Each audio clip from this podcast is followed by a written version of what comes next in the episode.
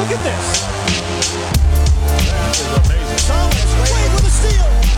The emotions of Dirk Nowitzki. What he's always dreamed of. Hoping to have another chance after the bitter loss in 2006. Watch this play.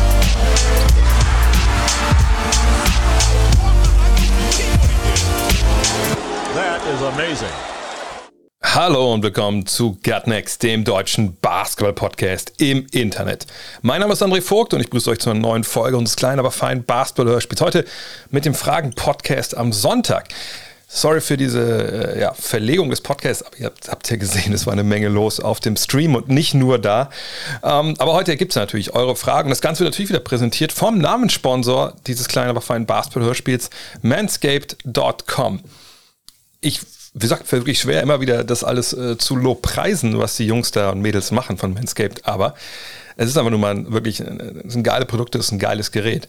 Ähm, ich habe, glaube ich, gestern, vorgestern erzählt, dass ich echt so mir zum Wochenende mal ein bisschen Me-Time gegönnt habe, einfach mal alles safe gemacht habe und dass ich halt dieses Ball Deodorant benutzt habe. Ja, war sehr angenehm. Ich habe auch den Ball Toner mal benutzt und ich erkenne, das heißt, ich entdecke gerade eher so ein bisschen den Rest der Sachen, die mir ähm, Manscaped damals mal geschickt hat. Ich habe ja dieses, die, dieses große ähm, Europa-Special von denen bekommen mit Boxershorts, mit Kulturbeutel äh, und allem. Und ähm, jetzt komme ich mal dazu, wirklich auch diese, diese ganzen Tinkturen auszuprobieren. Das ist echt ganz nice. Also ich wüsste nicht, dass ich mich jetzt jeden Tag in meinem Leben brauche, aber für so Tage, wo man sich was gönnen will, da ist das echt ganz schön. Äh, ansonsten, klar, die Vorteile des äh, Lawnmowers 4.0 oder des Weedwackers, äh, die muss ich wahrscheinlich nicht mehr, nicht mehr wieder äh, runterbeten. Es ist einfach eine, eine geile, safe Art und Weise, sich so von Haaren zu befreien am Körper, die man nicht haben will.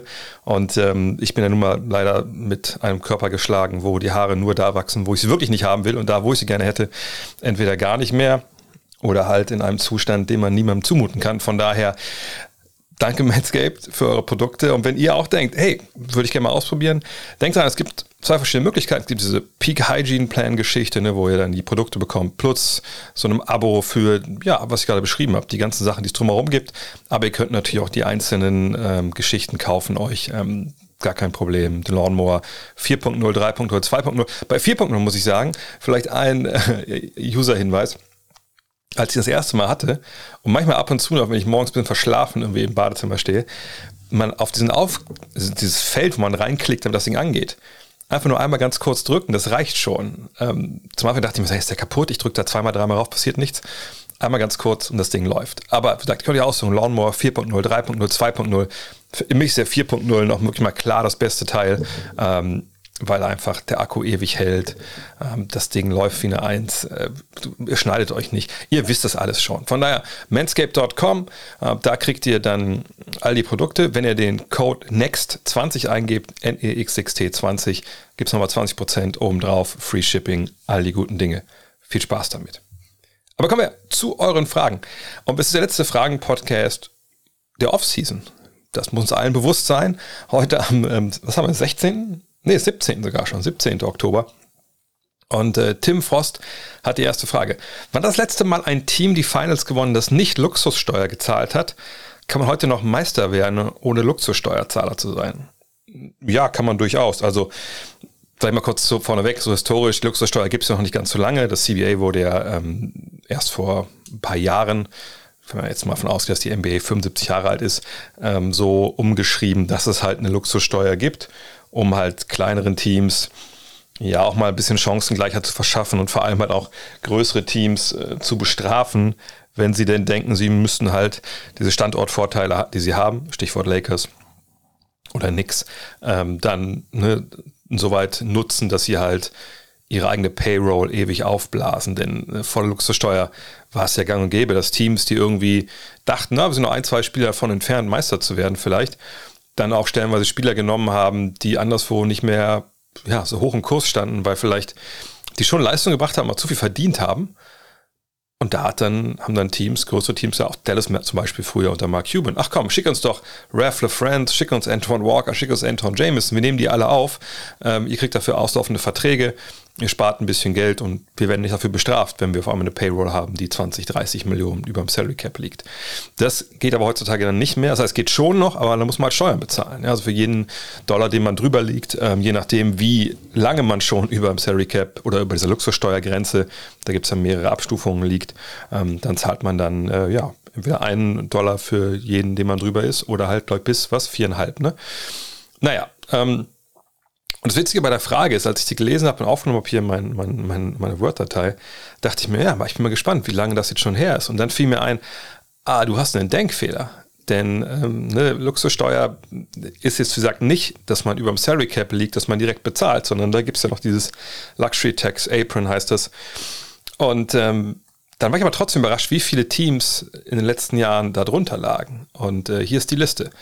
2006 die Miami Heat lagen unter der Luxussteuer, was in dem Fall ähm, vor allem auch daran lag, dass Dwayne Wade noch in seinem Rookie-Vertrag war.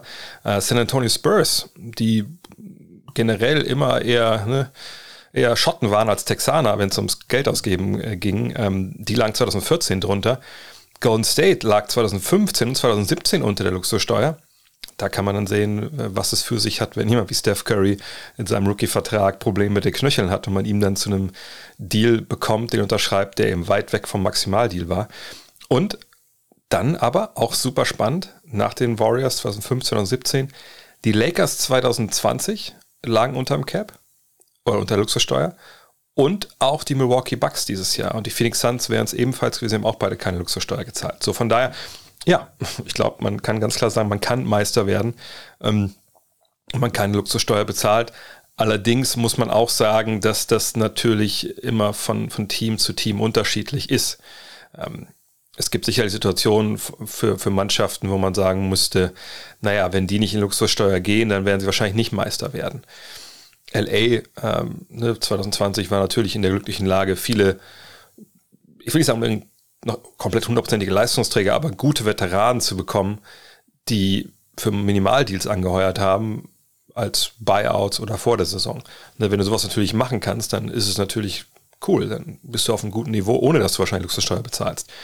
Teams, die diesen Vorteil vielleicht nicht genießen, dass sie in der Destination spielen, wo Leute hinwollen, die müssen dann vielleicht mal in der Offseason ein bisschen, ja, in die tiefe Tasche greifen und sich da Spieler holen, äh, per Trade oder Free Agency, ne, wenn es dann Bird-Rechte sind oder sowas, dann hält man ja in der Regel ja Spieler. Ähm, dann ist man halt über der Luxussteuergrenze. Aber man kann Meister werden, ohne Luxussteuer zu zahlen. Das zeigen, glaube ich, diese, diese Zahlen ganz eindrucksvoll. Mirko Nori fragt, Preseason Time ist Overreaction Time. Das ist richtig. Aber was sagst du zur 0 zu 6 Bilanz der LA Lakers in der Preseason? Ein Vorbote dafür, dass wir es vielleicht doch, dass wir vielleicht doch eine schwierige Regular Season bei den Lakers sehen werden witzigerweise ist, ist Dean Waller bei uns hier im Pacific Division Preview Podcast sehr, sehr hart mit den Lakers ins Gericht gegangen. Und ich war erst ein bisschen verwundert, ob der Vehemenz, wie er meinte, die spielen keine gute Saison. Und ich glaube, er hat äh, da auch erklärt, dass er sich nicht wundern würde, wenn so bilanztechnischen regulären Saison, glaube ich, die Golden State Warriors ungefähr gleich auf mit den Lakers liegen. Das hat mich schon ein bisschen gewundert, aber dann haben wir darüber gesprochen und dachte ich mir, ja, ich verstehe schon seinen Punkt. Und jetzt denke ich auch, dass er, er hat dann auch Preseason-Spiele in LA gesehen, dass die, dass dieser Eindruck vielleicht ein bisschen überwiegt, so, ne, Recency Bias. Aber ich denke schon, dass auch die Sachen, die er da gesehen hat bei den Lakers, dass, dass, dass der Rhythmus nicht stimmt, das Timing nicht stimmt. Das kann man ja erwarten. Das ist ja quasi eine komplett neu zusammengewürfelte Mannschaft. Das ist eine Mannschaft, haben wir an der Stelle auch schon mehrfach hier diskutiert, die natürlich große Fragen aufwirft. Ne, Shooting, Defense, ähm, kommen gleich auch noch dazu, dass natürlich auch ein wichtiger Spieler jetzt erstmal fehlt, mehrere Wochen. Äh, von daher, ich denke, dass es keine Mannschaft ist, und ich möchte nicht den ganzen Pacific Division Preview Podcast nochmal herbeten, den könnt ihr euch ja im Supporter-Kanal anhören. Ich, ich glaube, es ist ein Team für die Playoffs, was sie da zusammenbauen und nicht eins für die reguläre Saison. Von daher, wenn jetzt Leute denken, die gewinnen dieses Jahr 60 Spiele, und sind dann ein bisschen verwundert, wenn es nur, was ich, 48 werden, dann würde ich sagen, ja, dann ist es wahrscheinlich ein Vorbote, dass die, diese reguläre Saison schwierig wird. Werden die 0 und 82 gehen, das denke ich jetzt nicht. Ähm, werden die irgendwie Probleme mit den Playoffs haben, das denke ich auch nicht.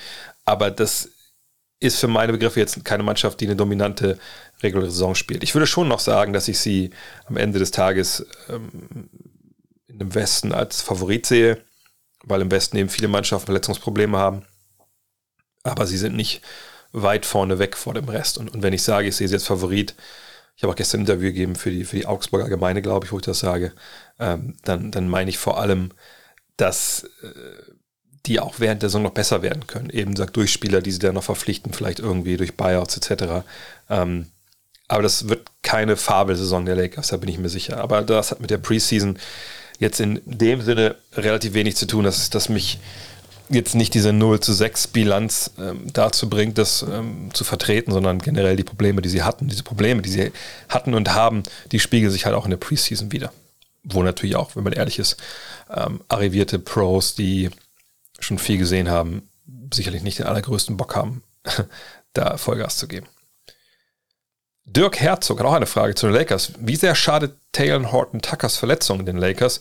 Muss man mit einem Katastrophenstart rechnen, also 6 und 8 nach einem Monat oder ähnliches? Also ich würde jetzt nicht sagen, dass 6 und 8 ein Katastrophenstart ist, sondern ähm, alles in allem würde ich fast sogar sagen, dass das, äh, wenn wir jetzt 14 Spiele annehmen, ich denke, das ist realistisch. Ähm, aber gut, 6 und 8, 8 und 6, dann geht es dann um zwei Spiele. Ne? Aber ich, ich kann mir schon vorstellen, dass sich nach einem Monat die Bilanz der Lakers eher bei 50% Siegquote ähm, einpendelt als bei 70 oder 80. Aber es ist ja für mich kein Katastrophenstart, wenn ich ehrlich bin. Aber wenn wir reden wir über Taylor Horton Tucker. Also ich glaube, dass er schon dem Team fehlen wird, denn jetzt habe ich von ihm in der im Sommer also nicht, nicht viel gesehen, natürlich nicht. Äh, ich gucke da auch nicht wirklich hin. Aber sein Problem war ja zuletzt, und er, er ist quasi auch so das Abbild dieser Dichotomie, ist das richtige Wort? Gott. Immer wenn ich mit Fremdwörtern anfange zu hantieren, dann wird es zweifelhaft. Ähm, aber was ich sagen will, ist, in ihm vereinen sich so ne, das Charakter dieses Teams. Ne? Ich denke, Taylor Horton Tucker ist einer, der natürlich offensiv schon tolle Qualitäten hat mit dem Drive, ne, der kann auch mal den Ball bringen, der kann auch mal attackieren. Ne, das ist einer, den haben sie ja nicht umsonst gehalten. Ne, der war ja auch begehrt anderswo, der wird 21 im November. Ne, da kommt auch sicherlich noch was. Ähm, und das ist einer, der ist wichtig, weil einer der wenigen Youngster ist, die da halt ne, noch Potenzial hatten im alten Kader. Defensiv finde ich, ist er super, super wichtig für diese Truppe. Aber er trifft eben seinen Wurf nicht. Ne? Und dann haben wir im ersten Jahr dann 30 Prozent, knapp 31 gesehen, im zweiten Jahr 28 bei ungefähr der gleichen äh, Frequenz. Und da sehen wir es dann. Defensiv hilft er dem Team total weiter ähm, und sicherlich auch so ein bisschen als ne, sekundärer Playmaker vielleicht, aber jetzt einer, der Druck auf die Zone ausübt. Und auf der anderen Seite, aber trifft er halt nicht und ist da natürlich ein Problemfall. Ähm, und, und da muss man echt mal, also das ist wirklich, ne, spiegelt wirklich wieder, was äh, in diesem, diesem Kader so los ist, in, in, beide Richtungen. Ähm, ich denke, er wird schon fehlen, weil das, was er dem Team so bringt, das wird wahrscheinlich gerade defensiv relativ schwer aufgefallen, aufgefangen auf den kleinen Positionen von, von Kendrick Nunn oder von Malik Monk oder so. Ähm, aber dass er jetzt der Grund wäre für einen Katastrophenstart oder so einen 8 zu 8 Start oder 6 zu 8, whatever, ähm, das glaube ich nicht. Er wird im Team fehlen. Man muss hoffen, dass er dann ähm, relativ schnell wieder reinfindet. Allerdings, ich meine, er hat sich ein, Daumenband gerissen im, im rechten, äh, ja, im rechten Daumen, ein Band im rechten Daumen, genau. äh, von daher, das also rein so von der von, dem, von den Beinen, von der Luft her wird er, glaube ich, schnell wieder auf Niveau sein. Wurftechnisch, ja, muss man abwarten, Bälle fangen etc. Aber ähm, ich glaube, wenn der kommt, dann ist er relativ schnell wieder auf, auf Top-Niveau. Und dann müssen wir hoffen, dass er den Dreier trifft, wenn wir es mit den Lakers halten. Ranger Ballin fragt, ich finde, die Suns werden von vielen deiner Kollegen bei der Frage nach den Top Favoriten unterschätzt. Für mich sind sie das Team, welches am wenigsten Fragen aufwirft. Zwei Superstars, Rollenspieler, die mit ihrer Rolle zufrieden sind und diese perfekt ausfüllen, sowie ein Top-Coach. Außerdem haben sie ihr Team über die Offseason noch komplettieren können. Siehst du das ähnlich oder was sind für dich Baustellen, die dieses Team hat und welches Ergebnis hältst du am realistischsten? Ähm, auch das haben wir natürlich in der Pacific Division Preview bereitgetreten. Ähm, deswegen möchte ich es vielleicht relativ verkürzt hier wiedergeben. Also, ich bin ein riesiger Fan von der Spielweise der Phoenix Suns und wie sie es vergangenes Jahr gemacht haben. Das ist, das ist gar keine Frage. Das ist, war richtig, richtig gut. Äh, die waren vollkommen verdient in den Finals. Ähm, ich will auch gar nicht hören, die Lakers sind verletzt etc. Sorry, dann ist es halt Sport. So was willst du denn machen? So, ne? Und ähm, ich ähm, bin ein Riesenfan von Bookers Spiel. Chris Paul ist einer der besten Point aller Zeiten. DeAndre Ayton ist ein hervorragender junger Center, der nur noch besser werden wird demnächst.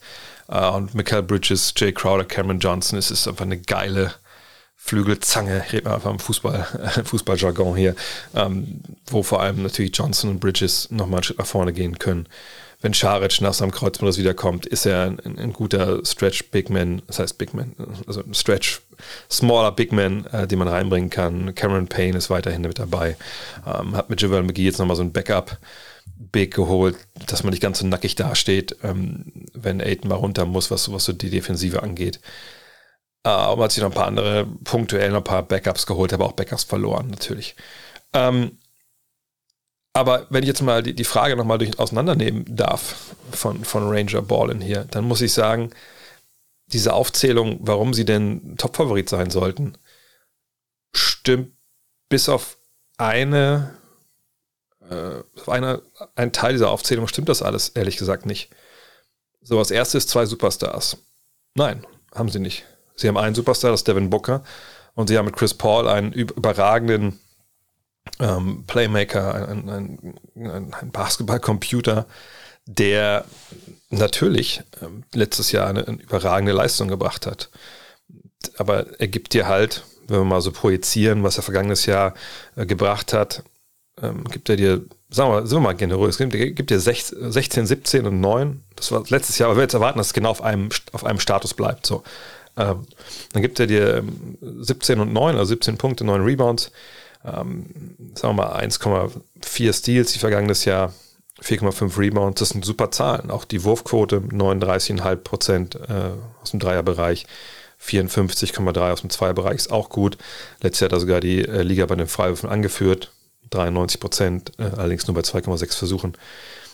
Das sind alles tolle Zahlen, aber er ist kein Superstar.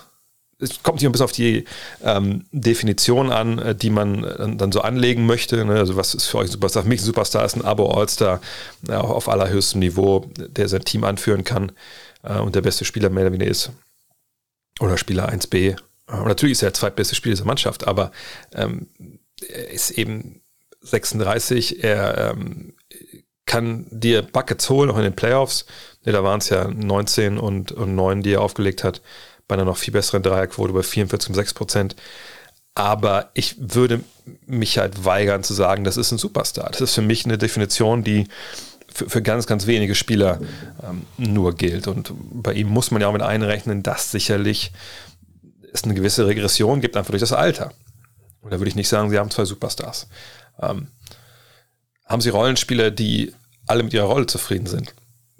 Naja, das werden wir dann nochmal sehen. Also ich will nicht sagen, dass das falsch ist, aber ihr habt alle mitbekommen, dass die Andre Ayton und die Franchise enorme Probleme hatten momentan, sich irgendwie auf eine Vertragsverlängerung zu einigen. Und jetzt kann man das abtun als, naja gut, da geht es jetzt vielleicht um 2, 3 Millionen Dollar und äh, da gucken wir uns das Jahr mal jetzt an und danach wissen eh alle, ne, dass DeAndre Ayton Restricted Free Agent wird und natürlich bleibt er da, egal was da jetzt für ein äh, Angebot von anderswo kommt. Ähm, die Suns werden mitgehen, dann haben sie, das mag ja sein, aber ist das dann eine gute, eine gute ähm, Gemeinschaft, eine gute Zweckgemeinschaft oder ist das jetzt eine Beziehung, die so ein bisschen brüchig wird? Man darf auch nicht vergessen, dass DeAndre Ayton, gut, er natürlich in der Covid-Saison nur 38 Spiele absolviert, weil er ja gedopt war zu Beginn. Da hat er aber noch 18 und 12 fast aufgelegt, hat auch mehr gespielt. Äh, vergangenes Jahr waren es dann ne, fast zwei Minuten weniger, die er gespielt hat. Hat nur noch 14 und, und 11 aufgelegt. Auf 36 Minuten ging es auch klar zurück, was die Punkte angeht, um, um drei. Und das, jetzt muss man nicht immer alles an Punkten festmachen, ist gar keine Frage. Aber ne, gerade für jemanden, der jetzt zu dem Verein sagt, so, lass uns doch schon mal über eine Verlängerung sprechen. Also er und sein Agent. Wir haben gerade gesehen, waren in den Finals, wann immer DeAndre nicht auf dem Feld stand, hatten wir eigentlich keine Chance oder ihr hattet keine Chance. Da müssen wir ganz klar sagen, das ist ein super wichtiger Spieler. Der muss jetzt aber mal im Endeffekt äh, mal bezahlt werden, wie, wie ein Franchise-Spieler. Und ihr seht ja, was die anderen Jungs bekommen haben, die vor, äh, nicht vor ihm, die nach ihm gedraftet wurden. Das Geld möchten wir gerne auch. Kein Supermax wie, wie Luca, das dafür hat er sich nicht qualifiziert, aber ne, so ein Maximal, die muss drin sein. Und wenn natürlich der Club sagt, oh ja, das ist auch jetzt ein bisschen viel, so weil irgendwie, also das haben wir uns besonders vorgestellt, also, ne, dann ist immer die Frage, ist es jetzt nur so ein bisschen Posturing, also dass man sich so hinstellt und ein bisschen pokert, ein bisschen versucht, den anderen einzuschüchtern, oder ist man da echt weit auseinander? Und was passiert dann in der Saison ne, wo er dann jetzt ja Free Agent wird am Ende. Sagt dann DeAndre Ayton. Nee, also, sorry, jetzt, also, warum werfe ich nur 10 Mal pro Spiel? Im, Im, Jahr vorher war es 15 Mal. Jetzt muss ja mal was passieren. Ist ja schön, dass du das Booker und, ähm, und Paul so viel werfen oder auch hier die Flügel, aber es geht um mein Geld hier. Ne? Und das ist eine Problematik, das haben wir schon öfter gesehen in der NBA, dass da wirklich ne, Teams und Spieler, dass das ein bisschen schwierig werden kann. Ich sage nicht, dass der einen Trade fordert oder so, oder ne, dass aber jetzt eine, erst seine Rolle kennt und damit zufrieden ist und alles. Das müssen wir erstmal abwarten. Also da sehe ich schon Störpotenzial ähm, bei, den, bei den Phoenix Suns. Und dann sind wir beim Top-Coach, das stimmt. Ne? Monty Williams ist ein Top-Coach. Ähm, ist das Team über Off-Season komplettiert worden. Wie gesagt, sie haben ein paar gute Jungs dazu bekommen, die, die theoretisch reinpassen in die Rolle. So ein Alfred Payton, äh, der ist natürlich dann als Backup einer, den, den kannst du gut gebrauchen. Ich, ich denke, Javel McGee wird das da ganz, ganz gut machen. Aber äh, naja, ich weiß nicht, ob das jetzt alles so der große Wurf ist. Wann Scharic zurückkommt, das steht ja äh, total in Sternen. Ähm, allerdings haben andere Teams in der, in der Conference auch Probleme. Von daher, sie sind ein Team, was mit um die Conference Finals mitspielt. Aber es ist jetzt, und ich sag mal so, ne, im Westen gibt es wirklich nicht diese, diese zwei, drei Teams, sagen, das sind die Top-Favoriten, sondern es gibt die Lakers, auch wahrscheinlich durch, wie gesagt, was ich gerade schon zitiert habe, einfach das Vertrauen, das man hat, dass die noch besser werden, auch ne, durch Buyouts etc. Äh, und durch ein Duo Davis und James, was natürlich viel wert ist, plus Westbrook. Ähm, und danach kommt halt so eine, so eine so eine Cloud an, an, an Teams. Da gehört, ähm, gehören die Clippers rein, da gehört Denver rein, ähm, da gehören die Mavs irgendwo mit rein. Ne, da gehören eine Menge Teams mit rein, die, denen man es zutrauen würde, ne, das zu schaffen, die aber alle Fragen haben. Ne, Utah gehört natürlich klar damit rein. Utah würde ich sogar vielleicht sogar noch ein bisschen weiter vorne sehen, äh, auf einer Stufe mit den, mit den Lakers, weil sie einfach ne, niemand mit Verletzungen verloren haben. Aber nochmal, Denver, die Clippers, die Mavs, Trailblazers eventuell. Ne? Das sind alles so Teams, die sehe ich auf einer Stufe mit, mit Phoenix. Und Phoenix eventuell einen Ticken weiter vorne, aber ich würde jetzt nicht sagen, dass das die Top-Favoriten Top sind. Markus Kelter fragt, hättest du genauso wie Sean Marks und die Franchise der Brooklyn Nets in der Causa Irving gehandelt? Ich schon, denn was erlauben Irving? Ähm, ja, ich hätte auch so gehandelt. Ähm, man muss es ja nochmal ganz klar sagen. Also die Nets machen die Regeln ja in dem Fall nicht. Nee, die Regel in einem Bundesstaat oder in der Stadt New York äh, besagen halt, ne, die Heimmannschaften, ja auch nur die Heimmannschaften, äh, außer das ist ja egal, was ja total blind ist, aber so ist es nun mal. Ähm, also die Heimmannschaften müssen halt geimpft sein, wenn sie da in geschlossenen Räumen äh, performen wollen. So. Und was machst du denn dann als Mannschaft? Ne, sagst du dann, ja gut, dann spielt halt nur Auswärtspartien. Und du trainierst aber zusammen, du du, du also das, Problem ist einfach, du musst ja quasi zwei verschiedene ähm, äh, Welten navigieren. Du musst sagen, okay, Auswärtsspiel mit Kyrie, da haben wir die und die Rotation, da ne, gucken wir, dass wir die, die Abschlüsse wollen, wir wollen ne, da was entwickeln. Und dann hast du Heimspiel, du sagst, okay, da ist Kyrie aber nicht mit dabei. Dann haben wir eine andere Rotation, wir haben andere erste fünf. Ne. Das ist ja einfach für den Trainerstab, auch für die Spieler natürlich, einfach eine totale Scheißsituation, das dann irgendwie zu navigieren. Gleichzeitig musst du immer gucken dann, ne? Irving muss ja, hat ein ganz anderes Testregime. Du musst bei ihm ja auf ganz andere Sachen achten, als bei den anderen Jungs, die geimpft sind. Ähm, ne? Das ist einfach ein Stressfaktor für ein Team, der, glaube ich, wirklich sicherlich auch ne, so einer Mannschaft einfach schadet. Und jetzt kann man aufrechnen, wie sehr schadet das? Aber wie sehr nutzt natürlich auch ein Kyrie Irving, wenn du auswärts spielst, im Sinne von, hey, der gibt dir deine gibt ja eine geile Offensive. Ne? Das ist ein Typ, der kannst du hingehen, wenn du Buckets brauchst. Ne? Wenn es gut läuft, kannst du da auch mal James Harden und Kevin Durant ein bisschen mehr äh, Pause geben. Aber ich möchte da wirklich, wenn ich Steve Nash höre, hätte ich auch gesagt, also nee, das möchte ich nicht. Also das ist ja noch viel mehr Stress, als wir normalerweise haben. Ähm, und dann hättest du dich auch irgendwie abstellen müssen, der mehr wie so das Kindermädchen von Kyrie Irving ist, auswärts. So, ne? Ich habe mitbekommen, Toronto, glaube ich, was war das nochmal der Fall? Da gab es relativ restriktive Regeln dann für ungeimpfte äh, Spieler, die da hinkommen, dass sie das Hotel nicht verlassen dürfen und so. Also du, du öffnest ja dann Sanktionen gegenüber ne, deiner Mannschaft und einfach auch nochmal Tür, Tor, Tür und Tor so rum. Von daher, ich hätte genauso gehandelt. Und man kann natürlich auch nur hoffen auf Seiten der Brooklyn Nets, dass sich die Situation auf die eine oder andere Weise löst. Und was meine ich damit? Natürlich wäre es am einfachsten, wenn Kyrie Irving sagt, ja, ja, okay, come on, ich habe drüber geschlafen, gib mir Johnson Johnson, gib mir, ähm, keine Ahnung, gib mir äh, BioNTech, gib mir Moderna, her damit und los geht's. So. Top, dann wäre die Sache vorbei, könnten wir spielen, alles gut. Genauso kann es natürlich auch sein, dass es auf absehbare Zeit irgendwie, dass die Inzidenz sich beruhigt und New York sagt, naja, irgendwie für das Gesetz sehen wir eigentlich keine Veranlassung mehr, das äh, ziehen wir zurück, alles ist wieder so, wie es vorher war. Nur genau das dürfte erstmal nicht passieren bis zum Frühjahr. Ne, die Impfkampagne in den USA stockt ja auch, auch weil das natürlich ein sehr politisiertes Thema ist. Ähm, und äh, von daher ne, kann man davon ausgehen, dass es eben auf die Weise sich nicht löst, bis es auch dann in die Playoffs geht oder so. Oder vielleicht ja, vielleicht dann ne, frühestens so Richtung März, April. Am Ende des Tages, wie gesagt, war es vollkommen richtig, ähm, das so zu machen. Und jetzt muss man abwarten, ob sich da was bewegt. Also, wenn man Kyrie Irving gehört hat, also ich weiß immer noch nicht, warum Kyrie Irving sich nicht hat impfen lassen. Oder sich nicht impfen lässt. Also, außer dass er da irgendwie nicht das Vertrauen verspürt, das zu machen. Aber so richtige Gründe, dass er jetzt mal für eine Risikogruppe ist oder so, hat er nicht, hat er nicht kundgetan. Ich fand sein Statement da einfach sehr, sehr leer und sehr, sehr enttäuschend, ehrlich gesagt auch. Es ist seine eigene Sache, gar keine Frage. Aber es ist eben auch dann das gute Recht der Brooklyn Nets zu sagen, gut, wir wollen unseren Teamerfolg, unser Business nicht gefährden. Und deshalb ähm, stellen wir dich erstmal frei. Also das ist ja, wie gesagt, vollkommen nachvollziehbar. Und ähm, die persönliche Freiheit hört natürlich auch äh, dann in guten Stücken da auf, wo man andere eventuell gefährdet. Ich finde den Vergleich von Jürgen Klopp da sehr, sehr gut. Also ich kann auch nicht sagen, es ist meine persönliche Entscheidung, besoffen Auto zu fahren. wenn mir was passiert, ist mir das egal. Du bewegst dich ja in der Welt und äh, von mir aus kannst du besoffen bei dir in der Garage rumfahren und dann in die Wand knallen, wenn das wenn die Garage relativ groß ist, dass das mit Speed geht. Ähm, aber doch bitte nicht im, im, Straßenverkehr. Und genauso ja, ist es eben auch bei dieser Causa ähm, Kyrie Irving. Manfred von Richthofen fragt, ernst gemeinte Frage, ich hoffe, dass alle Fragen hier ernst gemeint sind. Ich liebe es, Kyrie Irving spielen zu sehen, zumindest als One-Man-Show. Wie wertest du seinen Mehrwert für eine Mannschaft, seitdem er in der Liga ist?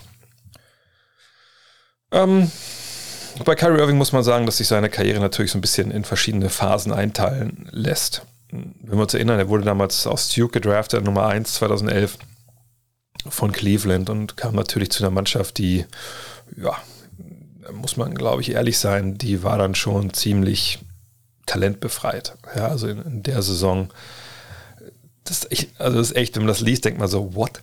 Also Anton Jameson war noch da. Lester Hudson hat in 13 Spielen 13 Punkte aufgelegt. Anderson Varejao war noch da. Alonso G, Ramon Sessions, Tristan Thompson, sehr, sehr jung mit 20 noch, Daniel Booby Gibson, Anthony Parker, Omri Caspi, Manny Harris, Donald Sloan, DJ Kennedy, das war so die Truppe. So, und ähm, kommt er halt hin und hatte ja auch, glaube ich, im College nur 10 oder 11 Spiele gemacht, also ganz, ganz wenig auch. Und äh, ja, kommt hin und legt direkt auf, ne? 19 Punkte, 4 Rebounds, 5 Assists, ähm, schießt 40 Prozent seiner Dreier rein. Und das steigert sich dann in den nächsten Jahren so und pendelt sich so ein bisschen ein. Aber dann kommt natürlich auch relativ bald ähm, LeBron zurück. Und ähm, dann ändert sich natürlich so ein bisschen die Vorzeichen. Und ich weiß nur, dass der Vorwurf an Kyrie Irving war, äh, bevor LeBron dann kam, na gut, guck mal, es ist, ist schön, wie der scored und es ist schön, dass er so spektakulär ist, aber wenn wir mal ganz ehrlich sind, ähm, das ist halt kein, kein Gewinner. So, ne? Und ja, okay, ne, das kann man durchaus sagen, dass er jetzt keiner war, der sein Team in die Playoffs geführt hat. Das ist ja auch ähm, leicht zu belegen. Also im Jahr bevor ähm, LeBron kommt, gewinnt man 33 Spiele.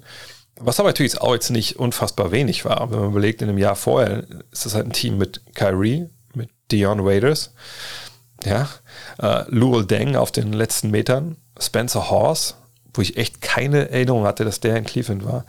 Tristan Thompson, CJ Miles, Jared Jack, Anderson Varejao, Andrew Bynum noch, Tyler Zeller, Earl Clark, also auch nicht eine Truppe, wo man denkt, ja krass, also die drehen total durch. Anthony Bennett, der Nummer 1 gedraftet wird, aber dann überhaupt nicht funktioniert.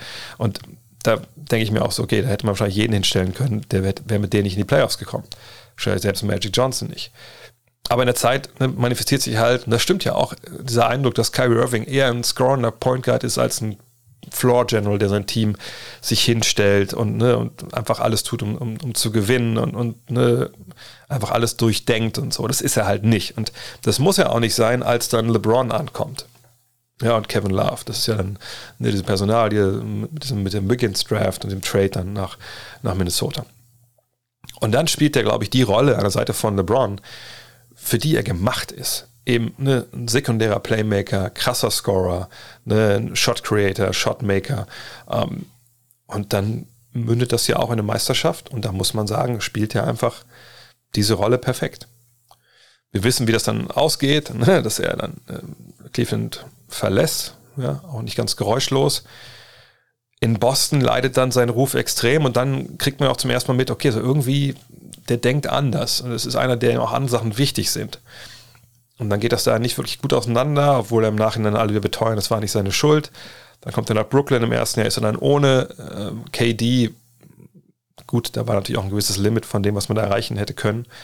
Und vergangenes Jahr ja, landet er auf dem Fuß von äh, Janis und dann sind die Meisterschaftsträume immer noch am Leben, aber ultimativ werden sie ja nicht realisiert. Also ich würde nicht sagen, dass er jemand ist, der jetzt seinem Team nicht hilft, sondern ich denke, er braucht diese Rolle die er da spielen kann. Und die kann er ja auch in, in Brooklyn, wenn, ne, wenn Harden dabei ist, ist das genau seine Rolle. Er ist dann eher der Mann abseits des Balles, der Scorer. Und ähm, ich will auch nicht sagen, dass er eine One-Man-Show ist. Er ist jemand, der in der Lage ist, alleine seinen Mann zu schlagen, auch den, den helfenden Verteidiger zu schlagen. Und das macht er so gut wie kaum jemand anders in der Liga. Ähm, und sein Mehrwert für die Mannschaft ist ganz klar. Ist ganz klar ein Mehrwert. Allerdings muss man jetzt immer die Einschränkungen bringen, auch gerade jetzt natürlich. Naja, wenn du nicht spielst, vergangenes Jahr hat er auch ein paar Auszeiten sich genommen, dann hast du natürlich keinen Wert für die Mannschaft. Das muss man aufwägen. Ähm, aber wenn wir es nur basketballerisch sprechen und wie er gespielt hat in den Jahren, muss man sagen, ja, das ist ein richtig guter Typ und auch zu Recht Abo All-Star und zu Recht ein Superstar. C. -Punkt fragt, wäre eine Kyrie oder wäre ein Kyrie Simmons Trade nicht ein unfassbares Ende der beiden Storylines? Ich halte den Trade nicht für sehr realistisch. Der spielerische Fit wäre auf beiden Seiten doch aber hoch ich weiß gar nicht, wo ich darüber gesprochen habe. Ähm, ich glaube im Stream letztens, von daher mache ich es schnell. Ja, in einem Labor, ja, MBA-Labor in Secaucus, New Jersey, wenn da jetzt jemand sitzt, ähm, weil es ja eh alles von Las Vegas gesteuert und sagt, so, was machen wir jetzt, macht das total Sinn. Ja, die Nets kriegen Defense, kriegen Playmaking, äh, kriegen einen größeren und besseren Bruce Brown. Ähm, und die Sixers kriegen den Spiel, den ich gerade beschrieben habe, können die Seite von Jalen Beach stellen und die beiden terrorisieren die Eastern Conference. Nur, das ist große Aber. Niemand wird sich für einen halbwegs adäquaten Gegenwert momentan Kyrie Irving holen wollen.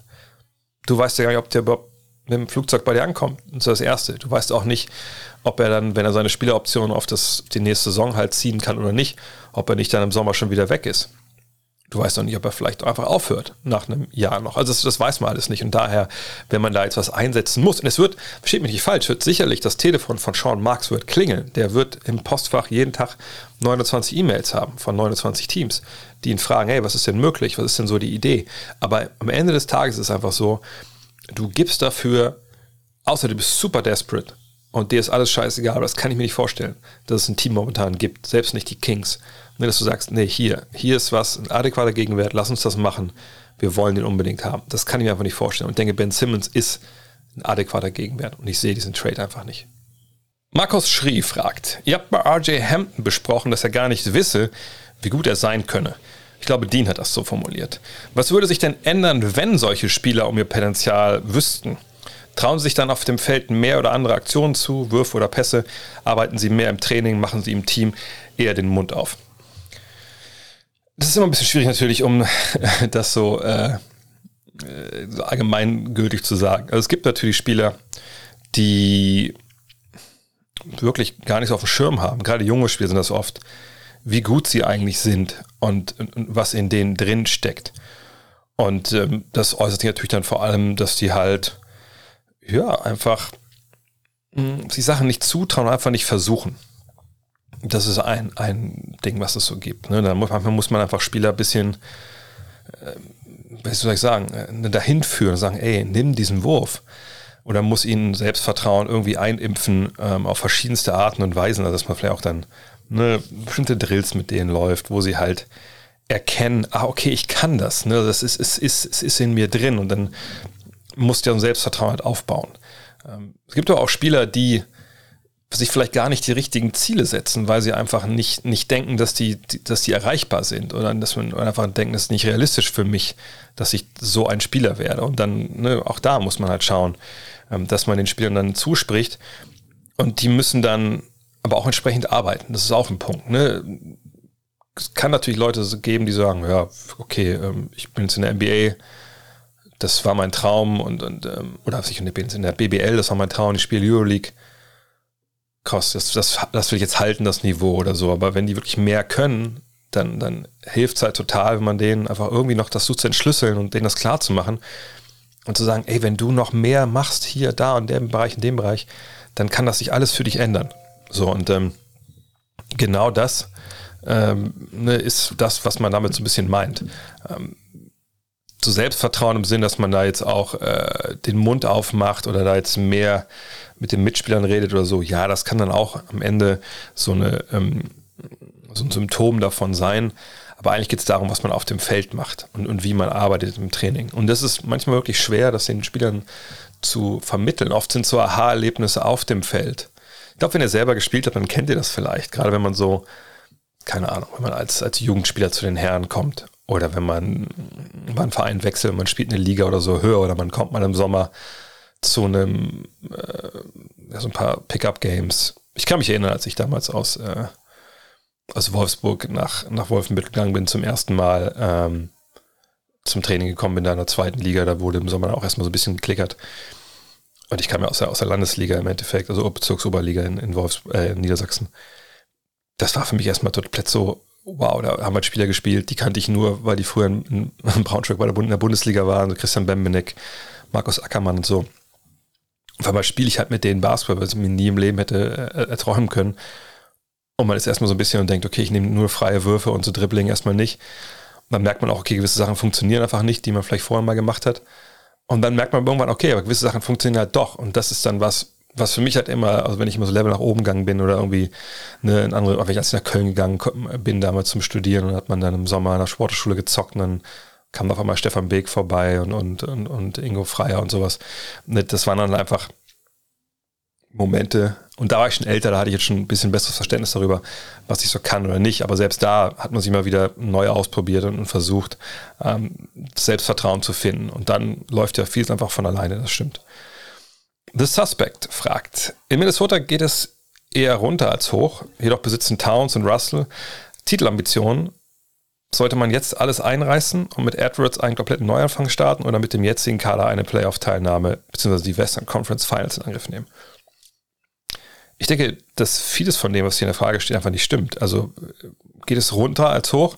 Es gab natürlich diese äh, Personalie Gershon Rossas jetzt im, im Sommer, die, die nicht wirklich förderlich war.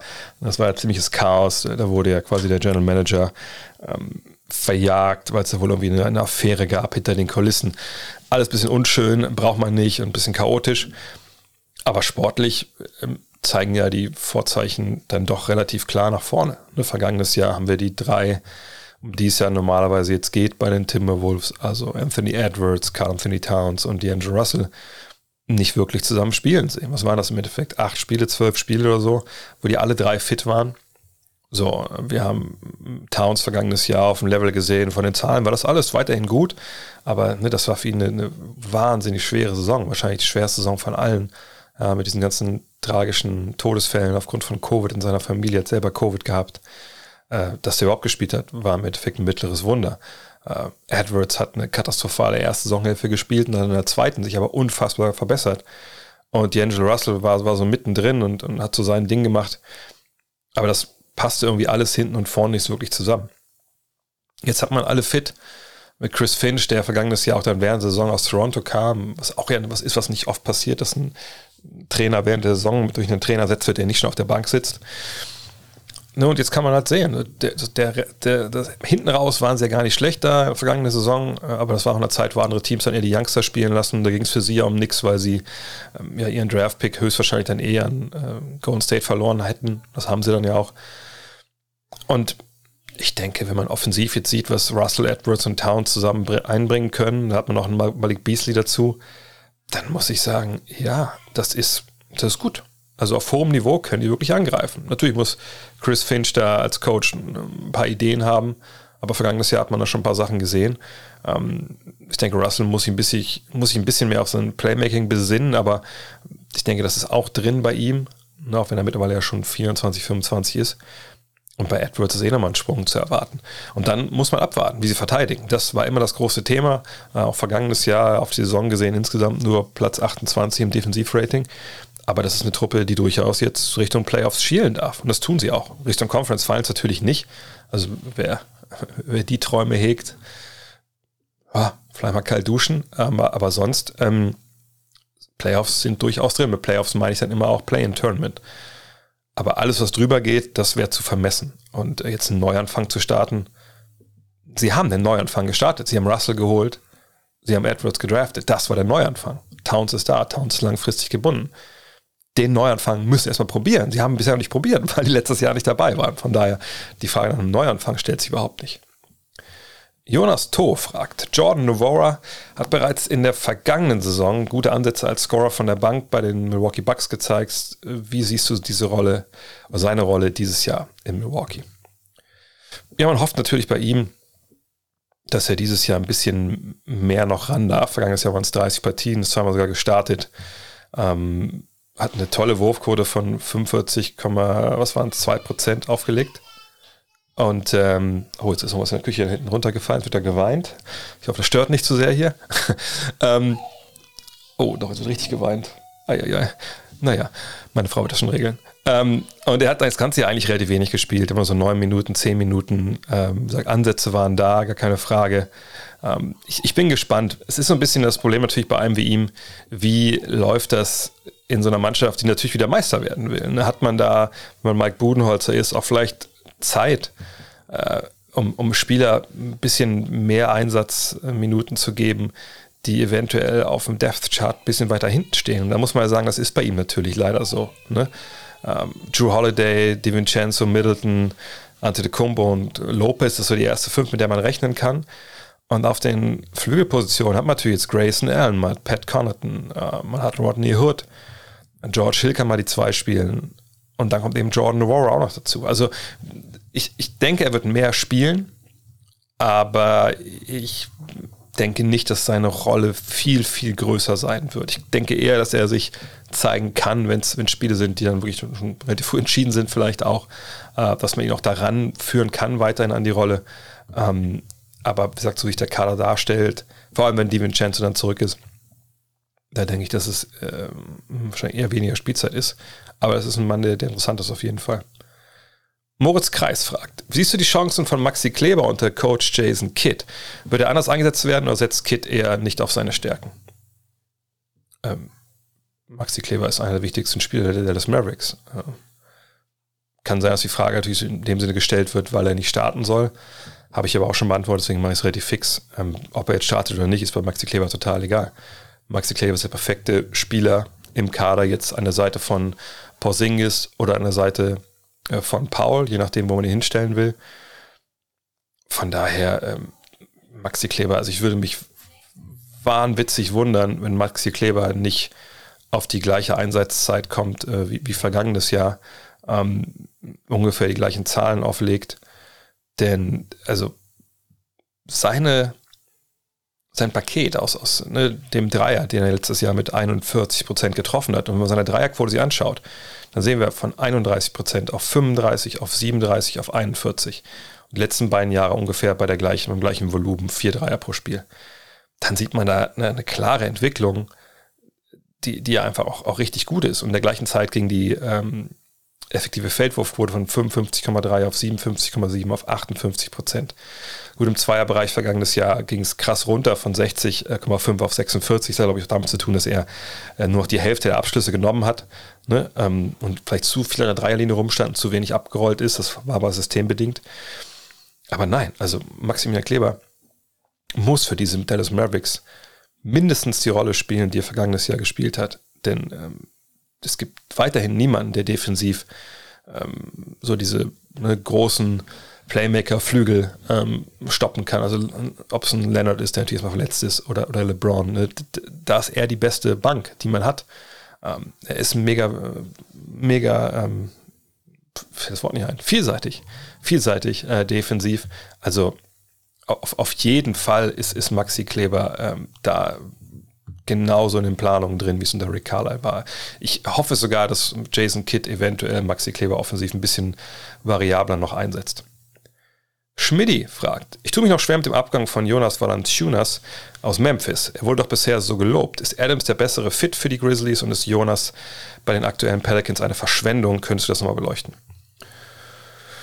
Ich denke, es ist ein Deal, ähm, wo man auf Seiten von Memphis einfach gedacht hat, okay, ähm, wir suchen nach da ein bisschen mehr Defensive. Also würde ich es einfach vielleicht mal ähm, sagen wollen, ähm, wo man vergangenes Jahr ja schon am sechsten Platz war im Defensivrating. Ähm, und wir, wir, suchen jemanden, der einfach auch vielleicht ein bisschen mehr Erfahrung hat ne, in, in, dem Bereich. Ähm, aber Valanciunas war natürlich stark letztes Jahr, gar keine Frage. Äh, ist auch natürlich einer, der ab und zu noch mal also knapp einen Dreier pro Spiel draufgehauen hat äh, mit 37 Prozent. Aber ich denke, dass sie einfach ähm, sich zwei verschiedene Looks geben wollen. Ne? Also du hast mit Adams jetzt natürlich einen klaren Brettcenter, aber auch den einzigen klaren Brettcenter jetzt im Team. Ne? Du hast äh, Brandon Clark, der noch draußen treten kann, aber relativ klein eigentlich ist, obwohl er auf der Powerful-Position spielt. Aber du hast vor allem Jaron Jackson. Und von dem erwarte ich dieses Jahr einfach eine, eine klare Steigerung der muss wirklich in der Lage sein, auf die 5 zu gehen, Stretch, Big Man zu sein. Und dann hast du da, glaube ich, ähm, einen guten Mix. Und, und du hast dann auch, kannst auch bald zusammenspielen lassen. Und ich denke, dass wirklich Adams dann defensiv nochmal ein bisschen mehr bringt, so ähm, auch in Sachen Rebounds das Gleiche bringt. Auch wenn das vergangenes Jahr natürlich nicht so gut aussah ähm, in, in New Orleans. Aber ich wäre auch vollkommen cool gewesen, wenn sie Valanciunas behalten hätten. Und Valanciunas in, in New Orleans, naja, er gibt ihnen jetzt ein bisschen so das stretchigere Element. Allerdings ist das eine Mannschaft, die einfach auch nicht, nicht fertig ist in, in, New Orleans. Also da bin ich wirklich gespannt, wie das aussieht. Aber ich glaube, sie wollten einfach einen haben, der von draußen ein bisschen besser werfen kann, der da eine gewisse äh, Gefahr noch mitbringt, auch vielleicht im, im, Post ein, zwei Moves mehr hat als, als Adams. Ähm, und finanziell hat das auch eine Rolle gespielt, denke ich. Von daher, ähm, ja, so würde ich es erklären wollen. Aber es ist auch keine, es war jetzt kein Deal, der irgendwie, glaube ich, eine großartige Konsequenz hat in der regulären Saison. Alex fragt, welche, welchen Spielervergleich passt am besten zu dem Entwicklungspotenzial von Josh Giddy? Also welchem Spieler kann er, wenn er sein volles Potenzial ausschöpft, am meisten ähneln? Ich habe natürlich ein paar Giddy-Highlights mittlerweile angeschaut in der Preseason und das ist äh, intriguing. Ne? Also da habe ich gern drauf geschaut, habe es auch im äh, Preview-Podcast ja schon erklärt, dass er, Pokoschewski, das wird jetzt so mein Guilty Pleasure sein im, im League Pass.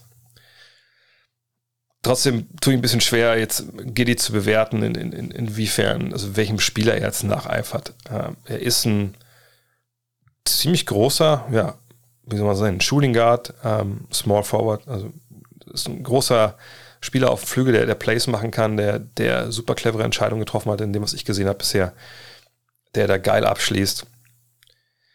Ehrlich gesagt will ich da jetzt gar nicht großartig, ähm, großartig Vergleich einstellen. Ich bin auch oft kein Fan davon, so Spieler in so Schubladen zu stecken. Ähm, weil ich, ich denke, da wird man den Spielern meistens nicht gerecht. Also weder den, dem Alten noch dem Jungen. Ich hoffe einfach, dass Gidi jemand sein kann, der jeden Abend mit einem Triple-Double flirtet, das ist vielleicht ein zu viel gesagt, aber der, ne, der das Spiel mit Rebounds, mit Assists, aber auch dann mit, mit dem Scoring, äh, mit seinem Drive halt beeinflussen kann. Und dann schauen wir mal. Aber ich, ich würde jetzt nicht sagen, dass ich da irgendwie einen Spieler im Kopf habe, wo ich genau sage, okay, das ist, das ist der nächste so und so. Das, das finde ich in der Regel auch nicht so cool. René Gerlewe fragt, geht der Rebuild der Thunder vielleicht noch schneller als erwartet? Sie haben schon jetzt einige talentierte Spieler. Ja, sie haben talentierte Spieler, keine Frage. Nur ich würde jetzt nicht sagen, dass der Rebuild schneller geht als erwartet. Also wenn wir schnellen Rebuilds sind, dann redet man in der Regel ja wirklich auch von äh, Oklahoma City damals ne, mit der Draft äh, von Durant, von Harden, von Westbrook, von Ibaka. Aber ähm, wenn wir die Namen jetzt mal so hören, und wie gesagt, ich bin ein Riesenfan von Pokuschewski, ich, ich finde Giddy stark jetzt dazu zu schauen. Ähm, Shea Gildas Alexander ist natürlich ein, ein guter Mann. Äh, Lou Dort ist ein guter Mann. Aber wer von denen ist jetzt auf dem Level mit James Harden, mit, mit Kevin Durant oder Russell Westbrook? Dann muss ich sagen, gar keiner. Vielleicht lege ich die Latte da jetzt zu hoch, wenn es darum geht, schneller Rebuild. Aber ne, für meine Begriffe, wenn ein Rebuild schnell gehen soll, also sprich, man ist in zwei, drei Jahren auf einem Niveau, wo man die Playoffs erreicht.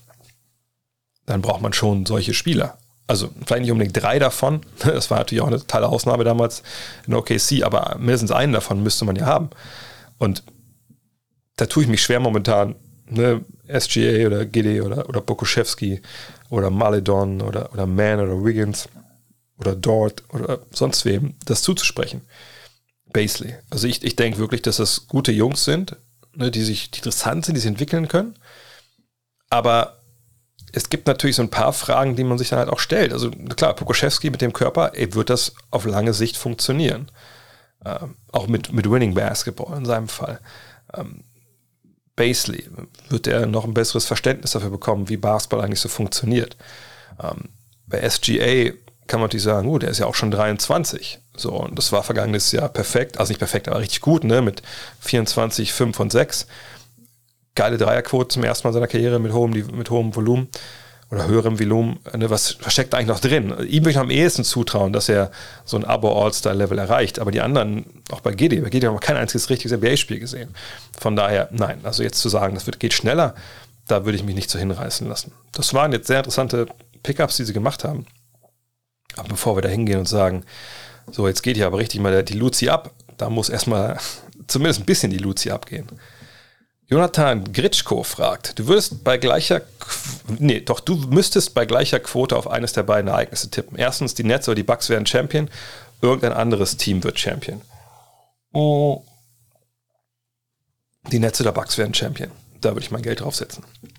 Aber ihr kennt meine Geschichte mit, mit Sportwetten. Philab fragt, es gibt Spieler, die dürfen so häufig werfen, wie sie möchten. Aber wie behalten die anderen mit limitierter Wurfanzahl den Überblick darüber, wie häufig sie schon geworfen haben? Wie läuft das praktisch während des Spiels ab? Gar nicht. Ähm, ist nicht so, dass, ähm, so, dass jeder einen Klicker in der Hose hat, wo dann so, diese Leute, beim, wo kontrolliert wird, wer in die Fußgängerzone reingeht, Weihnachten oder so.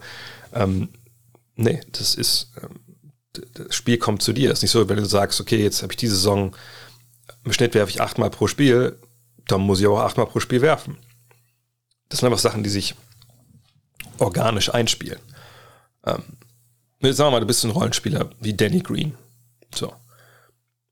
Danny Green, es ist ja nicht so, dass der jetzt, wenn er einen Ball bekommt, einfach Sachen alleine macht, so dass er irgendwie sich einen Wurf kreiert. Das ist ja nicht sein Spiel, sondern bei ihm ist es so, er bekommt Würfe, in Situationen, wo er entweder denkt, jetzt kann ich werfen oder nicht. So leicht ist es bei ihm, glaube ich, zu erklären. Oder ich kann Closeout attackieren und driven, sowas zum Beispiel. Aber in der Regel ist es, ich bin frei, ich werfe oder ich bin nicht frei, ich werfe nicht. So. Und das entscheidet halt dann das Spiel, wie oft du frei bist, dass du wirfst. Oder, wenn du denkst, du müsstest werfen, wenn du nicht frei bist, erschaltet der Trainer, weil er dich vom Feld runterholt. So. Also von daher ist es nicht so, dass da jetzt, wie gesagt, wirklich mitgezählt wird, wie oft muss ich denn noch, wie oft darf ich denn, sondern das ist oft so das Konstrukt der Offensive und dann auch natürlich zum guten Teil, wie die Defensive entscheidet, diese Offensive zu verteidigen, was diktiert, wer wie viel wirft. Und selbst die Superstars gucken halt auch nicht drauf, oh, jetzt habe ich aber erst 16, ich muss ja 20 mal werfen, sondern das, es kommt dann, obwohl die es natürlich ein bisschen leichter haben, die können natürlich auch vielleicht mal eine Entscheidung treffen, die ein bisschen schlechter ist. Und äh, ne, wenn sie jetzt denken, jetzt muss ich auch mal wieder werfen, dann machen sie es einfach. Aber ähm, nee, so wirklich Vorgaben oder sowas gibt es da nicht. Der letzte Soziale fragt, hat sich die Anzahl der Top-Teams in der NBA verändert? Ein, ein Finals-Teilnehmer wie die Nets 2003 ist heute fast undenkbar. Mehrere Mannschaften könnten den Titel angreifen. Hm, man hat früher oft davon gesprochen, dass so vier Teams, sechs Teams in der Regel immer so Chancen auf die Meisterschaft haben, ne? außer irgendwas total Wildes passiert das würde ich sagen, haben wir dieses letzten Jahr eigentlich auch gehabt. Ne? Eine Zeit lang hatten wir genau das Gegenteil. Da konnte im Endeffekt eigentlich realistischerweise, auch wenn es die Cavs einmal verhindert haben, konnte nur Golden State Meister werden.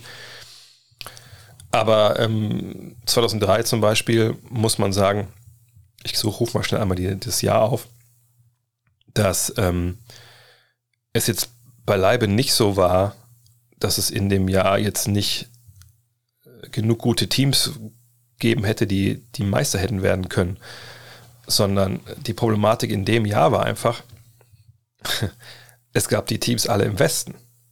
So. Also 2003. Und das war ja so die Hochphase der Zeit, wo man, ja, wenn es um die, die Eastern Conference ging, von der Eastern Conference gesprochen hat. In dem Jahr gab es nur ein Team, was im Osten 50 Spiele gewonnen hat. Das waren die Detroit Pistons, die genau 50 Spiele gewonnen haben. Dann gab es New Jersey mit 49, Philly und Indiana mit 48, New Orleans mit 47. So, und keine dieser Truppen war im Endeffekt ein Titelfavorit. Ne, Detroit gewinnt es dann im Jahr drauf, aber 2003 ist eben das Jahr, wo in Detroit noch nicht äh, diese Mannschaft zusammen ist, komplett die halt Meister wird. Klar haben die Rip Hamilton, die haben Chauncey Billups schon, äh, sie haben auch Ben Wallace und, und Okur, aber natürlich fehlt vor allem Rashid Wallace. Ähm, und das kommt dann im kommenden Jahr alles soweit zusammen. Natürlich fehlt auch noch Darko Milicic, keine Frage. Aber, äh, und Tayshaun Prince ist, ist dann, war der Rookie in dem Jahr? Oder kommt das im zweiten? Jahr? war im ersten noch nicht so das, äh, das Thema. Also ne, dieses Team findet sich dann erst zusammen. Und das war auch eine totale Überraschung damals, als sie, als die Lakers halt schlagen. Aber ähm, ne, 2003, diese Teams, die es da gab, die Meister hätten werden können, die spielen halt wirklich alle im Westen. San Antonio und Dallas gewinnen 60 Spiele. Die Kings gewinnen 59. Äh, die Timberwolves 51, die Lakers und, und Portland 50. Ich sage nicht, dass sie alle hätten Meister werden können. Ich sage, ne, nimm zwei von diesen Mannschaften in die Eastern Conference in dem Jahr. Und da haben wir dann wahrscheinlich tolle Conference Finals. Wir haben tolle Conference Finals im Westen und wir haben gute NBA Finals. Aber das hat sich über Jahre dann halt so, so fortgeführt. Und jetzt gerade sind wir in der Phase, wo es sich einfach komplett aufgelöst hat. Und vielleicht sogar argumentieren kann, der Osten ist besser. Ich glaube, der Osten ist auch besser. Ähm, aber da gab es diese lange Zeit, wo einfach im Osten schlechte Entscheidungen getroffen wurden, sei es in der Draft oder halt einfach auch Pech, ne, dass halt dann der erste Pick nicht im Osten gelandet ist oder halt der erste Pick im Osten gelandet ist, Stichwort New Jersey, äh, in einem Jahr, ne, wo Kenyon Martin die Nummer eins war. So, ne, und das, das war einfach eine Zeit, wo das so war. Und ich denke natürlich, natürlich, die NBA ist heute von 1 bis Nummer 450, also die Spieler, die wir da haben, ist natürlich besser, ist die beste NBA aller Zeiten. Natürlich, weil diese Liga, wie eigentlich jede Sportliga, das lässt sich auch über die Bundesliga sagen, wahrscheinlich auch über, die Premier League, ist heute geskillter. Aber im Basketball ist, glaube ich, noch mal krasser als im Fußball. Ne? Wir haben heute ja ein ganz anderes Anforderungsprofil an, an, an Basketballprofis auf höchstem Niveau. Ja, nochmal, früher hat es ja gereicht, äh, bis 225 und kannst geradeaus laufen, ohne einen Herzinfarkt zu kriegen. Ja, dann block mal ein paar Würfe hier. So, sowas gibt es ja heute nicht mehr. Klar, Taco Fall, aber seht ihr, wo Taco Fall jetzt spielt. Taco Fall wäre vor, vor 30 Jahren eine legitime Option gewesen, den 20 Minuten spielen zu lassen. Heute natürlich nicht mehr. So, und ähm, von daher ähm, ist es so, dass wir heute natürlich eine viel, viel bessere Liga haben an Spielern und so. Wir haben momentan relativ hohe Dichte von Teams, die Meister werden können an der Spitze. Wenn alle fit wären, also Kawhi, Murray, Thompson, wäre es nochmal noch mal breiter an wirklich Titelfavoriten. Aber 2003 gab es eine ähnlich große Zahl, nur die haben, also an Teams jetzt an sich, nicht an den Spielern, dass die alle besser waren. Aber diese Teams waren eben alle in der Western Conference. Jonas Schützeneder. Vor zehn Jahren beendete Peja Stojakovic seine Karriere. Hierzu folgende zwei Fragen. Die eine ist, also eigentlich ja nur eine Frage, von daher habe ich eine rausgenommen hier. Wäre der Wert von Peja in der heutigen NBA noch höher oder steht seine Defense da im Weg? Und in Thomas Pletzingers Buch Great Nowitzki taucht auch Peja auf und sagt, mit einem verschmitzten Grinsen im Vergleich zu Dirk sei der bessere Shooter gewesen. Gehst du da mit oder differenzieren wir das lieber Catch and Shoot, eigenen Wurf erarbeiten etc.? Also Peja Stojakovic ist natürlich Eine absolute Legende. Er ist Endeffekt auch Meister geworden. Ähm, ich habe gerade angesprochen, die Saison 2002, 2003, da ist er ähm, natürlich auch noch in den, äh, äh, bei den Kings und spielt eine überragende Saison damals. Ne, ist so einer, der in seiner Prime, ich kann es ja kurz mal aufrufen, und die Prime, würde ich sagen, geht von 2000 bis, sagen wir mal, nicht ganz so großzügig. Gehen wir bis dahin, wo er dann getradet wird. Ähm, also seine Prime ist von 2001, 2005 und da liegt er halt 21 Punkte, 6 Rebounds, 2 Assists, 1,4 Stocks, obwohl die 0,2 Blocks kann man wahrscheinlich, kann man wahrscheinlich hinten dran, äh, kann man vergessen. Trifft 40,8 seiner 5,7 Dreier in der Zeit natürlich eine Menge. Ähm, und hat eine, eine Zweierquote von 51 Prozent knapp. Ähm, für die Liga auch zwei Jahre bei den Freiwürfen an mit der Quote ähm, und wirft im Endeffekt in seiner Karriere 1, 2, 3, 4, 5, 6, 7, 8 Mal, wenn ich es richtig sehe, wirft er über 40 Prozent und sterben so weit über 40, also 44 Prozent trifft er, äh, nee, sorry, doch, ja, zum Beispiel 44 Prozent trifft er auch seiner Dreier in einem Jahr. Also das ist schon, das ist schon richtig gut, was er da macht. Nur auf seiner Karriere gesehen kommt er von der Dreierlinie auf 40,1 Prozent.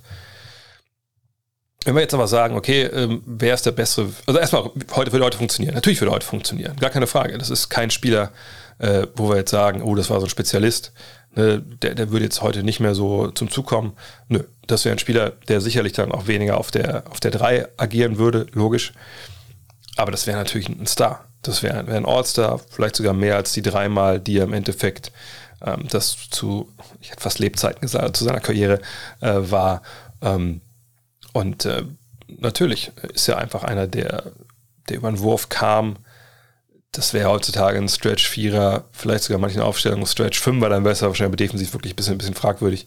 Und natürlich hat er ein bisschen lahme Beine gehabt, hatte Dirk aber im Endeffekt auch. Ähm, nö, der wollte heute auch spielen, wäre auf hohem Niveau unterwegs. Ähm, Peja ist eine absolute Legende und da müssen wir uns keine Sorgen machen. Wenn es jetzt um Shooter Peja gegen Dirk geht, sowas kann man nicht bewerten. Ne? Also, man kann ich sagen, okay, was sind die Dreierquote in der, Karriere von Dirk gewesen? Da ist er bei 38 Prozent. Ah, okay, dann ist ja Peja jetzt klar besser. Ähm, auf der anderen Seite muss man natürlich sagen, ne, Dirk hat Zeit länger gespielt. Er hat auch Saisons gehabt, da hat er nicht viel Dreier genommen. Ähm, klar hat er nie 44 Prozent getroffen, aber dann noch immer weit an die 40. Hat ja auch in der Regel ein kleineres Volumen genommen von draußen der Dreier war mehr, das war mehr Teil des Spiels von Peja, als das von Dirk war. Wenn beide Shooting-Contests machen, keine Ahnung, wer den gewinnt. Äh, aber ne, wie der Frage schon angedeutet, das kann, muss man auseinanderklamüsern in allen möglichen Geschichten. Ähm, äh, wenn ich jetzt wählen müsste, wer lieber einen Dreier nehmen soll äh, im Spiel, wäre ich wahrscheinlich bei Dirk, aber weil äh, Dirk wahrscheinlich bei mir im Kopf einfach eine Sonderstellung einhat. Aber wenn ihr mir jetzt sagt, hey, du und ich, wir, wir schangeln jetzt aus, wer einen von den beiden nehmen kann für einen Dreier-Contest und der Verlierer gibt heute Abend Essen aus. Ist mir eigentlich egal, ob ich als erster oder zweiter wähle, denn wen ich von beiden bekomme, da habe ich ein gutes Gefühl. TR fragt, es ist 2007, es steht 100 zu 101, noch 10 Sekunden zu spielen, welchem Spieler gibst du den Ball? Duncan im Low Post, Nowitzki im High Post oder Kobe an der Dreierlinie? Ist eigentlich gar nicht so eine schwere Frage. Tim Duncan Low Post. Ähm, aus, aus mehreren Gründen. Zum einen ist es natürlich sehr, sehr effizienter Abschluss für einen wie Tim Duncan, ne? einfach ein Low Post Professor, ähm, der das sehr gut kann. Klar, Post-Up an sich ist nicht so effizient, aber wenn ich jemanden wie Tim Duncan unbekommen kann, wirklich immer Low Post auch, nehme ich den natürlich. Dann ist es im Vergleich zu Nowitzki und zu, zu Kobe, der Dreierlinie, natürlich ein Wurf, wenn du nehmen kannst, die Möglichkeit, dass du gefault wirst, ist viel höher, als wenn du einen Dreier nimmst oder am High Post einen Fadeaway. Ähm, Doppeln natürlich, das sind Sachen, die, die können passieren, aber hätte ich jetzt gedacht, dass das eher nicht passiert im Low Post bei, bei Duncan, bei den Dreierschützen, die 2007 da, wo ich für Dreierschützen, obwohl da denke ich schon wieder zu weit. Also, ne, also sagen wir, es wird nicht groß gedoppelt, ähm, dann sage ich ja, bei Doppeln kann man im High Post in der Dreierlinie natürlich auch also der Wurf ist, ist hochprozentiger als bei den anderen beiden. Ähm, du kannst gefault werden, wahrscheinlicher als bei anderen beiden. Ähm, danken, ja, auf, auf jeden Fall danken. Ähm, also wie gesagt, klar, die anderen beiden Optionen sind auch gut, obwohl ich gar nicht weiß, wie, wie die Dreierquote von Kobe in der Clutch ist. aber sie wird nicht höher sein als Tim Duncan im Low Post in the Clutch. Von daher Tim Duncan. Und was noch dazu kommt, was ich ganz vergesse, ist natürlich der Rebound. Immer bei 10 Sekunden, du willst ja dann natürlich eigentlich nicht viel Zeit auf die Uhr lassen, auf der Seite machst den Move, wenn es zum Beispiel damals auch wie, wie Dirk gegen, gegen Spanien im halbfinale 2005, als er auch sagt, ich nehme den Wurf so, dass wir im Zweifel noch einen Rebound bekommen können, aber nicht viel mehr. Ähm, ne? So würde es bei Duncan sicherlich auflaufen und im Zweifel hat er sogar die Chance auf einen Tipp-In oder sowas. Von daher, klar, Tipp Duncan. Jones fragt, gab es auch in der ABA oder NBA-Geschichte nachgewiesen rassistische Äußerungen von Headcoaches, siehe John Gruden in der NFL? Ähm, also, also erstmal vorneweg, natürlich gibt es Rassismus in der NBA, da müssen wir gar nicht drüber reden. Also die NBA ist Teil der Gesellschaft und in der Gesellschaft gibt es Rassismus in, in, jeder Phase und auch natürlich im Profibasketball. Mhm. Mir fällt allerdings jetzt gerade, vielleicht stehe ich auch auf dem Schlauch, mh, kein wirkliches kein wirkliches, warte mal, irgendwas kommt, oder George Shin damals? Nee, das war was anderes, glaube ich, ne? Mir fällt jetzt gerade kein, kein Beispiel, aber ich glaube, irgendwas gab es auf jeden Fall. Aber natürlich, natürlich gab es rassistische Äußerungen. Aber ich, ach doch, klar, hier, ähm, Danny Ferry, natürlich, Danny Ferry, Luol Deng. Ähm, damals hat er gesagt über ihn, auch glaube ich in einer Mail oder sowas, er hat schon irgendwie viel African in seinem Spiel, weil er irgendwie so, wie war das? bisschen so ein bisschen so, so, so Junk irgendwie würde er, aus viel Junk würde er viel machen oder so. Ja klar, natürlich gibt es ähm, rassistische Äußerungen. Also wer, wer davor die Augen verschließt, und die wird es auch jeden Tag in der NBA geben, ähm, der, der will die Realität, glaube ich, nicht sehen. Aber die gibt es eben auch in der Fußball-Bundesliga, in der Basketball-Bundesliga. Die gibt es äh, bei euch in der Firma, die gibt es bei euch im Freundeskreis. Und das heißt ja auch nicht immer, dass das glühende Rassisten sind, die, die von der arischen Weltherrschaft träumen sondern es sind einfach, ein Rassismus rutscht einfach manchmal auch so raus, weil man auch denkt, das ist gar nicht so schlimm oder so, oder man sagt einfach mal was. Ähm, ne? Und das gibt es überall, auch in der NBA. Erik Brandmeier fragt, deine Tipps für die Awards. Gut beobachtet, dass ich dieses Jahr noch keine Awards äh, verteilt habe. Und das werde ich an der Stelle ja auch nicht tun. Aber wir machen das morgen Abend am Montag ab 20 Uhr auf YouTube den Kanal muss ich noch einrichten gleich, leider. Ähm, und zwar, ihr erinnert euch an Five die Show. Gut, das wird es nicht mehr geben, weil es keine Five gibt, weil es kein, kein Sponsoring dafür gibt. Aber wir haben uns überlegt, wir machen es trotzdem weiter. Immer Montagabend 20 Uhr. Triple Threat heißt die Show jetzt. Ähm, und morgen, klar, machen wir Sachen wie Awards, Power Rankings, all diese Sachen. Ähm, könnt euch darauf freuen. Morgen 20 Uhr äh, auf YouTube. Wo genau, wie genau, das haue ich alles noch in die Socials, soweit ich das weiß. Mario Ehlich fragt, hast du schon bei den deutschen National- und NBA-Spielern bezüglich der BBL, beziehungsweise der BBL und DBB gefragt, ob sie euer Projekt, Projekt äh, Got Next the Magazine supporten? Ähm, nein, nein, werde ich auch nicht, wenn ich ehrlich bin. Also ihr habt es ja mitbekommen, ich habe das ja rumgespammt ohne, ohne Ende. Ähm, zusammen mit Jan Hieronymi und ein paar Jungs aus, der, also aus dem Grafikbereich haben wir diesen Plan, ne, ähm, ein eigenes Magazin auf die Beine zu stellen, ähm, was God Next im Magazine heißen soll, viermal im Jahr kommt, etc. Ich will es gar nicht zu weit ausführen. Na, die meisten haben das, hängt wahrscheinlich schon zum Hals raus. Ähm, wir Crowdfunding laufen, sind bei über 1100 Unterstützern, bei knapp 85.000 Euro gerade. Wir brauchen 150.000 roundabout, um das zu starten. Ähm, und natürlich, ähm, klar, wäre das schön, wenn da jetzt irgendwie, was weiß ich, Prominente mit draufspringen würden und sagen, ach hier, das in ihren Instagram-Stories teilen und so. Und das wäre alles very much appreciated. Ich würde mich total freuen, wenn das so wäre. Aber ich bin ehrlich gesagt nicht der Typ und Jan ist auch nicht so, der jetzt hingeht und irgendwie so im Gießkannenprinzip alle anschreibt und sagt, ihr könnt das mal bei euch posten oder so. Da bin ich einfach auch nicht Influencer genug oder, oder Networker genug. Ähm, wir haben es auch verständigt zu sagen, okay, nein, das ist halt, es muss, muss organisch passieren, denn sonst ist es ja eh künstlich und was bringt uns das? Natürlich wäre es geil, wenn wir 150.000 zusammenkriegen, weil er wie Dirk Nowitzki das, was sich reinhaut und Leute dann denken, ach, wenn der das sagt, das ist natürlich super. Sagt, wäre total happy, wenn das passiert. Aber ich werde nicht irgendwo hingehen und äh, irgendwie dann so, ja, mach das doch mal bitte. Das finde ich einfach nicht richtig, sondern das Projekt ist jetzt da draußen. Das hat einen Monat Zeit oder über 40 Tage sogar Zeit äh, um realisiert zu werden. Und wenn wir Leute damit überzeugen können, was da steht und die, die Crowd und die Community das teilt, egal wer das ist, ob es jetzt äh, Dennis Schröder ist oder die BBL oder keine Ahnung, hier Mario Ehlich oder der Erik Brandmeier. Super, es ist alles irgendwie gleich wert. Und, und dann schauen wir, was am Ende dabei rauskommt. Ähm, aber ich finde es auch ein bisschen, bisschen doof, dahin zu gehen und zu sagen, jetzt mach das doch mal oder so. Sondern das ist ja das Schöne. Ich bin ja schon in der Position mit meiner Reichweite auf Social Media, dass viele Leute es auch sehen, auch solche Leute es natürlich sehen, die da Verantwortung haben. Und wenn sie dann da Lust haben, da freue ich mich total. Und wenn nicht, freue ich mich auch, dass alle anderen das gemacht oder viele andere das gemacht haben. Von daher passt total. Henrik mit der letzten Frage: Sandalen mit oder ohne Tennissocken? Ähm, ich, also ich habe gesagt keine Tennissocken. Ich wüsste auch nicht, was das ist. Wahrscheinlich lange, so halblange weiße Socken, Cruise Socks. Ne? Ähm, in der Öffentlichkeit draußen sicherlich Sandalen, meistens, also in der Regel ohne, klar. Im Haus bin ich da eigentlich von nix fies. Ähm, von daher, ja, zu Hause ja, draußen nicht. Aber zu Hause ist auch wärmer. Vielleicht so warm, dass man keine Socken braucht. Äh, aber draußen, wenn ich draußen Dinge anhabe, dann ist es ja warm, von daher dann ohne Socken. Ich hoffe, das beantwortet deine Frage. In diesem Sinne, vielen, vielen Dank fürs Zuhören. Ähm, abschließender Hinweis: manscape.com, ne? Next 20. Jetzt kommt die Jahreszeit, wo man sich vielleicht ein bisschen gehen lässt. Macht das bitte nicht. Ne? Euch zuliebe und euren Partnern zuliebe. Macht es nicht. Gönnt euch was bei manscape.com.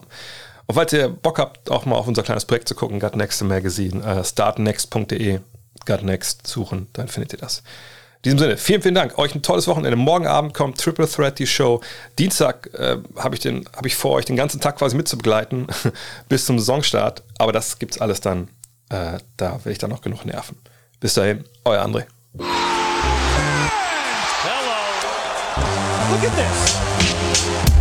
That is amazing. Thomas Wade with a steal. The emotions of Dirk Nowitzki. What he's always dreamed of. Hoping to have another chance after the bitter loss in 2006. Watch this play.